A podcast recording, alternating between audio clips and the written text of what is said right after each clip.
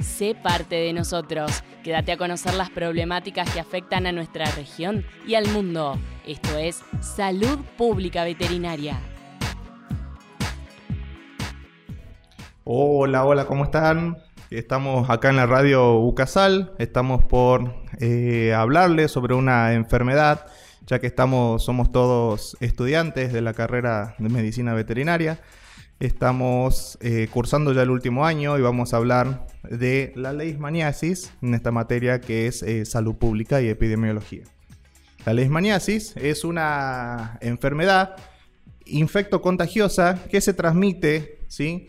por un eh, grupo de, podríamos llamarlo insectos, que son los flebótomos, que son los que se encargan a través de una picadura de transmitir un este, protozoario que es el que da lo que sería esta enfermedad que es la leishmaniasis. La leishmaniasis, más o menos para que se dé un poco de historia, es una enfermedad que está hace muchísimo tiempo. Se han registrado casos incluso hasta 650 eh, de Cristo, lo que sería este, una enfermedad bastante vieja. Eh, podemos decir que hay dos tipos de enfermedades, digamos, eh, de este flebótomo que transmite esta enfermedad, que es, tenemos la leishmaniasis cutánea ¿sí? y la leishmaniasis visceral. Dentro de lo que es la leishmaniasis cutánea es la que se puede transmitir a perros y a humanos, ¿sí? Pero dentro de todo lo que es la leishmaniasis, la visceral es la más peligrosa. Ya me lo van a contar bien mis compañeros qué tan eh, mala es esta enfermedad. Entonces, lo que vamos a hacer más que nada es darle la prevención, que tenemos que tener cuidado con esta enfermedad y más que nada eh, tener los cuidados necesarios para tratar de evitar contagiarnos de esta enfermedad. Bueno, vamos a ver entonces cómo se transmite esta enfermedad. El ciclo siempre comienza con una hembra que viene a ser la mosca hematófaga, se alimenta de un huésped vertebrado. En este caso podría ser el animal, podría ser el ser humano, e ingiere un pequeño número de amastigotes, que es la forma que tiene el parásito, justamente. Estos se van a multiplicar dentro de la mosca y que dura un ciclo aproximadamente entre 4 y 20 días. Luego de esto van a inocular o van a picar a un nuevo huésped sano. Una vez que ingresan al huésped, se van a multiplicar dentro de macrófagos, se distribuyen por todo el organismo y van a hacer preferencia en médula ósea, donde se siguen multiplicando. Desde acá migran hacia hígado, páncreas, riñones, ojos, articulaciones, etc. El periodo de incubación de la enfermedad puede ir desde 3 meses a varios años. O sea, principalmente va a ser una enfermedad de tipo crónica. ¿Qué signos, síntomas vamos a encontrar en esta enfermedad? Las más frecuentes son las manifestaciones cutáneas. Alopecia, es decir, que va a haber un, eh, pedazo de piel sin pelo en el animal, con seborrea seca. Empieza principalmente en la zona de la cabeza y luego se va extendiendo al resto del cuerpo. Algunos animales pueden desarrollar lo que es úlceras crónicas, pero se caracteriza porque no es ni prurítica ni dolorosa. En cavidad y extremidad. Perdón, en cabeza y extremidades. Va a haber pérdida de peso, va a haber lesiones oculares como blefaritis, que es la inflamación de los párpados, dermatitis, queratoconjuntivitis.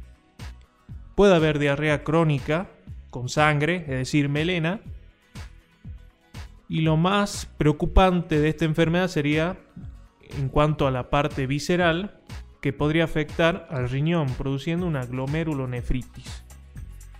Entonces, ¿qué va a suceder? Que el animal va a tener proteinuria, es decir, va a eliminar proteína por orina, y que esto puede evolucionar a una insuficiencia renal, y se va a acompañar de signos clínicos como vómitos, poliuria, polidipsia, es decir, eh, un aumento en la ingesta de agua y de orina. Va a haber escaso apetito y puede llevar incluso a la muerte. Dentro del tratamiento y prevención de la enfermedad eh, encontramos distintas formas de hacerlo y prevenir sobre todo en lugares de zona endémica. eh, dentro de lo que es en tratamiento de, en humanos todavía y en animales no existe lo que es vacunación, así que una enfermedad que hay que tener muchísimo cuidado, sobre todo como barrera, eh, en el caso, por ejemplo, de evitar las horas luz, dos a tres horas eh, antes de que anochezca y antes que amanezca, son las horas donde el animalito, el insecto se encuentra en el medio ambiente de forma natural. También se recomienda eh, construir a 200, 400 metros de distancia dentro de las zonas boscosas, fuera de las zonas boscosas, perdón. Y eh, la visita al médico veterinario para eh, colocar en este caso es muy útil el tema, el tema de un collar para repeler el insecto. Y más que nada, por ejemplo, en lugares donde a la tarde se suele dormir siesta, usar lo que es malla de tela mosquitera sobre las camas es, fundamental y repelentes de insectos en las zonas oscuras o frescas que también se puedan encontrar. Bueno, este, la leishmaniasis, durante el año 2021 en Argentina se registraron 337 casos positivos, de los cuales el 42% correspondían a la provincia de Salta siendo dentro de esta los departamentos con más casos Orán y San Martín. Es una enfermedad de tipo endémica, eh, la cual este, ello quiere decir que está presente en el lugar durante todo el año. Esto es debido a la presencia del vector, que es esta mosca que va a transmitir al protozoario, que es el agente causante de esta enfermedad. Como dato muy interesante, eh, históricamente América es un continente con la presencia de la leishmaniasis y es tal el punto que afectó a civilizaciones tan amplias como fueron los, incas. La localización de esta eh, civilización siempre fue en la costa oeste y cordillera. Y muchos historiadores se preguntaron de por qué esta civilización nunca eh, se metió a la selva amazónica. Y algunos creen que la respuesta está en las consecuencias que la enfermedad traía a las personas. Como hemos dicho, mis compañeros, eh, produce lesiones en las zonas mucosas, cutáneas, que a la larga producen deformaciones faciales. Eh, bueno, esto les produjo terror a los incas y fue una de las causas, o se cree que es una de las causas por las cuales nunca eh, lograron entrar a la selva amazónica. Em, y bueno, como conclusión, este, si ustedes, quienes estén escuchando, viven en zonas en donde esta enfermedad es endémica y tienen mascotas y sospechan que puede tener esta enfermedad, ya sea porque está alopésica, eh, flaca, perdió mucho peso, llévenla a su veterinario, él les va a hacer el diagnóstico definitivo. Es algo sencillo y les va a brindar información sobre qué hacer para adelante. Muchas gracias por escucharnos y saludos.